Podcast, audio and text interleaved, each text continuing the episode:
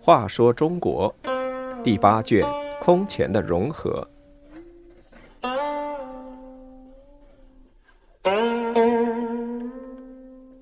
一百零六，周武帝改革。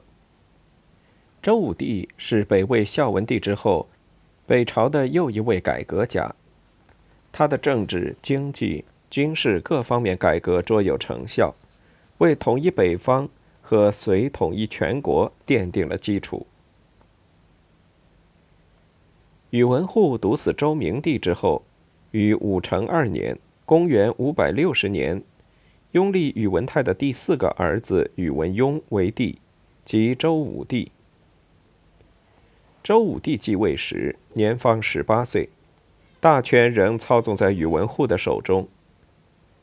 宇文护任大冢宰，都督中外诸军事，既是宰相，又是最高军事统帅，各部门都听他的指挥。重大事件都由他决定。他住处的警卫比宫廷的还多。北齐段绍说：“宇文护名义为宰相，实际为皇帝。”周武帝是个有作为的人，他对宇文护的专权自然不能容忍，但他清楚要除去这个权臣，时机尚不成熟，于是表面上装作无所作为的样子。别人也摸不透他的能耐。经过十三年的等待和准备，他终于向宇文护下手。建德元年（公元五百七十二年）三月的一天，宇文护从外地回来，去见皇太后。周武帝对他说：“太后嗜酒太重，我已劝谏多次，请您再劝说几句，太后必定会听。”宇文护很高兴。入宫向太后请安之后，就念起了周成王的酒告来。刚念到一半，突然后脑挨到沉重一击，当即昏倒。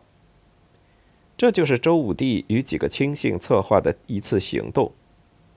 他用玉挺将宇文护打昏过去，接着又命宦官将他杀了。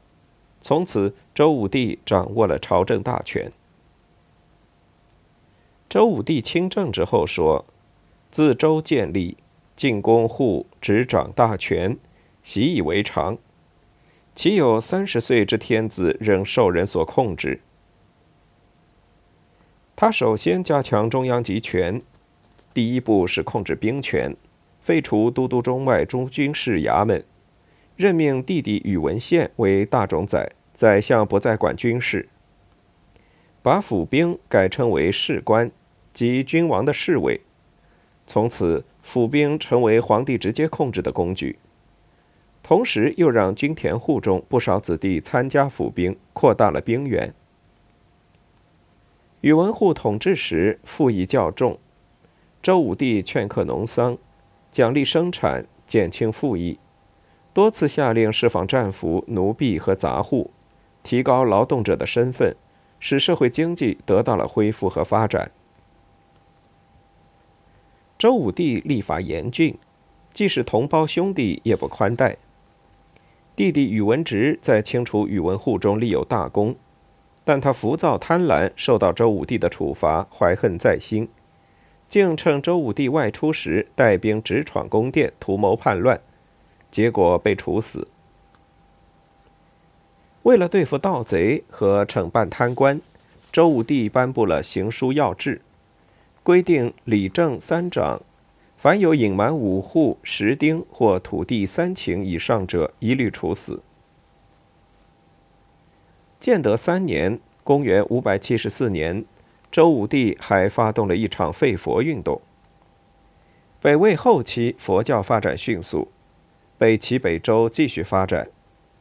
北齐人口共两千万，仅僧尼就有两百万，都城寺院达四千座。北周的人口不到一千万，僧尼也占十分之一，境内寺院更多，竟超过一万，占据了大量土地，消耗了大量人力、物力和财力，不仅影响国家赋役收入，而且影响兵源。为了扫除富国强兵的障碍，周武帝下令销毁佛经佛像，勒令僧侣道士还俗，把寺院财产分赐给臣下。灭齐之后，也在北齐境内实行了废佛政策。周武帝的一系列改革，使北周国力大大增强，为统一北方和以后隋朝统一全国奠定了基础。